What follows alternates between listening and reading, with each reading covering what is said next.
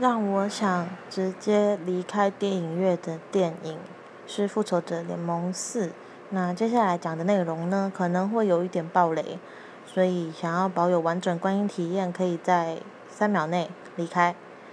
好，我们有预留时间给非战斗人员撤离。那我本身我其实是美国队长的粉丝，所以从《复仇者联盟三》之后，呃，他新造型我很喜欢，然后我也非常期待《联复仇者联盟四》。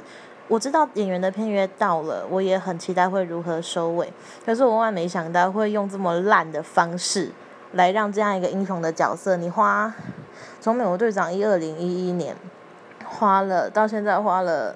七年八年，然后你就用你就是整部片就要告诉我说，他不管怎样，他的心中就是现在只剩下他的初恋女友，然后他就再回去结婚。我觉得烂透了。